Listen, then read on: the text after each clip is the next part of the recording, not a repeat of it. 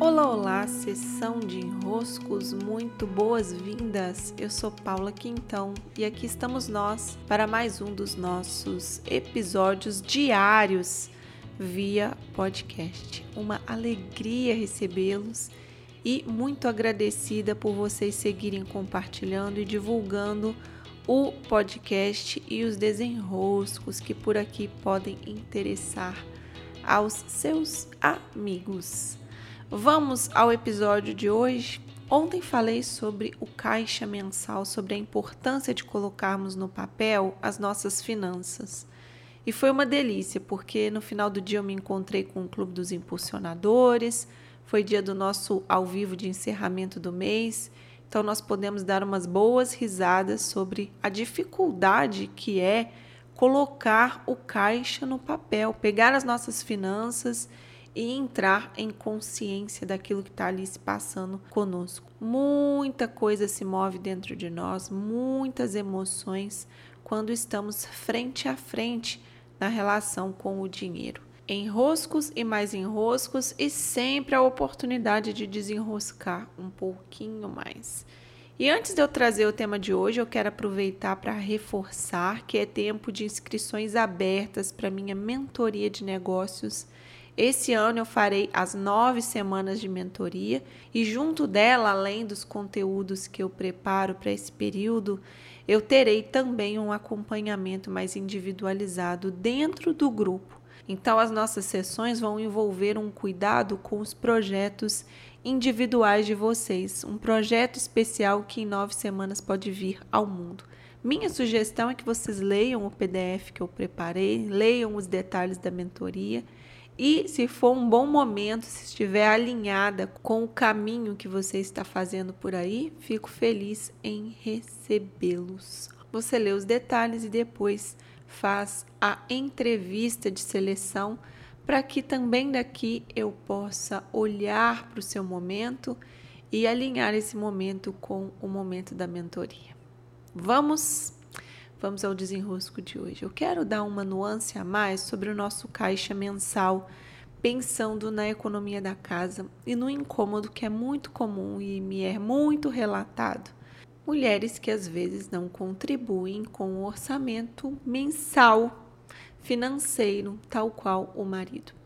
Bem, a gente precisa voltar um pouquinho aqui na ideia do que é economia e numa relação histórica que nós fomos criando com o dinheiro, com as finanças. No meu livro das tarefas domésticas, eu falo um pouco sobre esse institucionalizar do trabalho.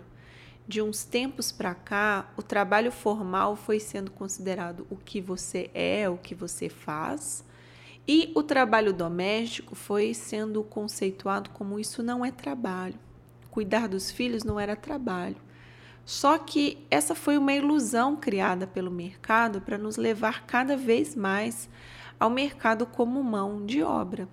Então, houve uma demanda né, do mercado por mais trabalhadores e esse mote acabou pegando muito bem, né? acabou pegando aí lugares um tanto convincentes no universo das famílias. E as mulheres foram então se inserindo no mercado de trabalho com a justificativa que esse era um movimento para ficarem independentes. Bem, os enroscos dessa postura, dessa ideia, eu já pude falar bastante no meu livro, também numa aula ao vivo que eu ofereci há pouco tempo sobre o feminino. Tem nuances muito graves aí, mas hoje eu não quero entrar nesse mérito, eu só quero lembrar que há um processo histórico que foi nos convidando ao mercado de trabalho, ok?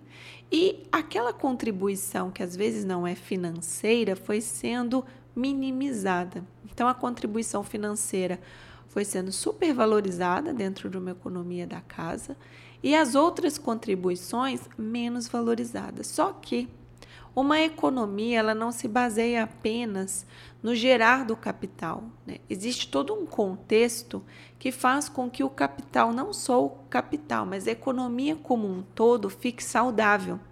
E a economia de uma casa não depende apenas do capital.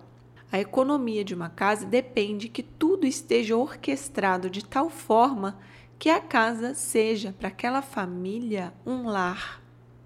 Há uma diferença muito grande numa estrutura casa e num lar.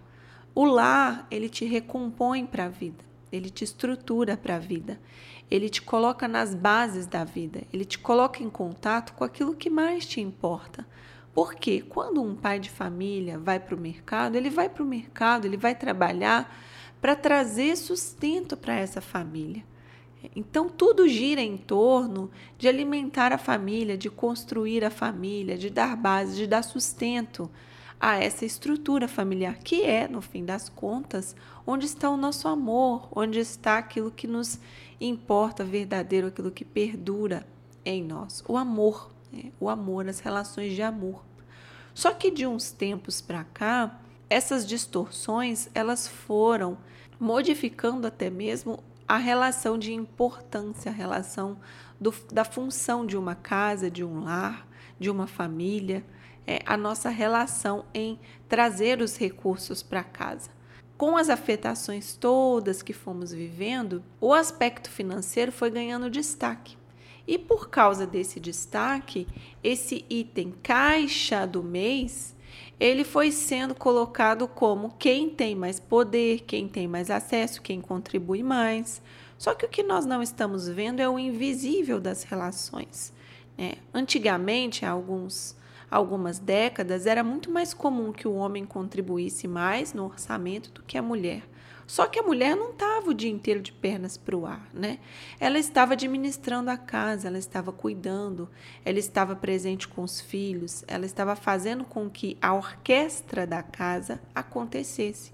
E isso também é um trabalho, um trabalho para que a família como um todo se desenvolva. A economia da casa, portanto, não é baseada somente no aspecto financeiro, é baseado em uma grande orquestra em que cada um exerce o papel que lhe cabe. Os filhos cumprem o papel que lhes cabe, a mãe cumpre o papel que lhes cabe, o pai cumpre o papel que lhes cabe, o homem, a mulher. E a casa vai sendo regida assim. E a família vai se desenvolvendo e os papéis vão se somando. Essa soma que acontece dentro do ambiente da família é a mesma soma que, de maneira saudável, pode acontecer no ambiente social. Cada um contribui com o seu papel e a economia como um todo se desenvolve. Cada um se ocupa da sua parte e a economia como um todo se desenvolve. Só que a nossa distorção ficou tão grande que a gente passou a associar economia com finanças, apenas finanças. E as finanças são um dos aspectos da economia. Com isso, a nossa visão ficou mais pobre muito mais pobre. E a cobrança que há em torno das mulheres de, de si próprias, né? Às vezes não é nem ninguém cobrando, somos nós mesmas nos cobrando pela contribuição financeira, também coloca de lado outros aspectos que, como mulheres, estávamos contribuindo e paramos de contribuir. Então, nem sempre é uma regra. O lar, às vezes, tem um bom fluxo financeiro, mas não tem uma boa economia, a coisa não flui de uma maneira harmônica em todas as áreas, porque a orquestra não está harmônica, não estão todos fazendo o seu devido papel. Às vezes estão se sobrepondo, às vezes estão competindo forças, às vezes estão concorrendo, às vezes estão se cobrando, às vezes estão se martirizando, às vezes estão se culpando. Fato é, para uma economia de uma casa funcionar e, consequentemente, a economia de um país, a economia de um povo, Cada um precisa estar no seu lugar, fazendo o seu melhor, contribuindo com o que tem.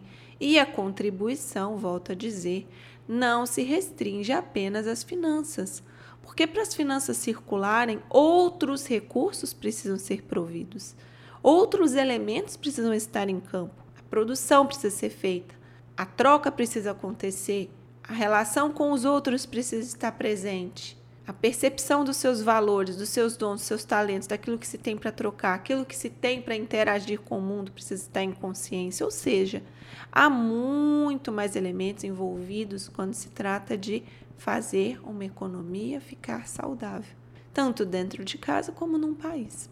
Nós mulheres precisamos nos relembrar, nos relembrar.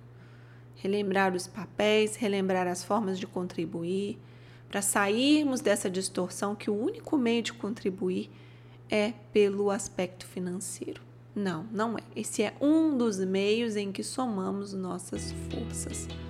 Sim, a desenroscar, meus caros e minhas caras. Muitos beijos e até!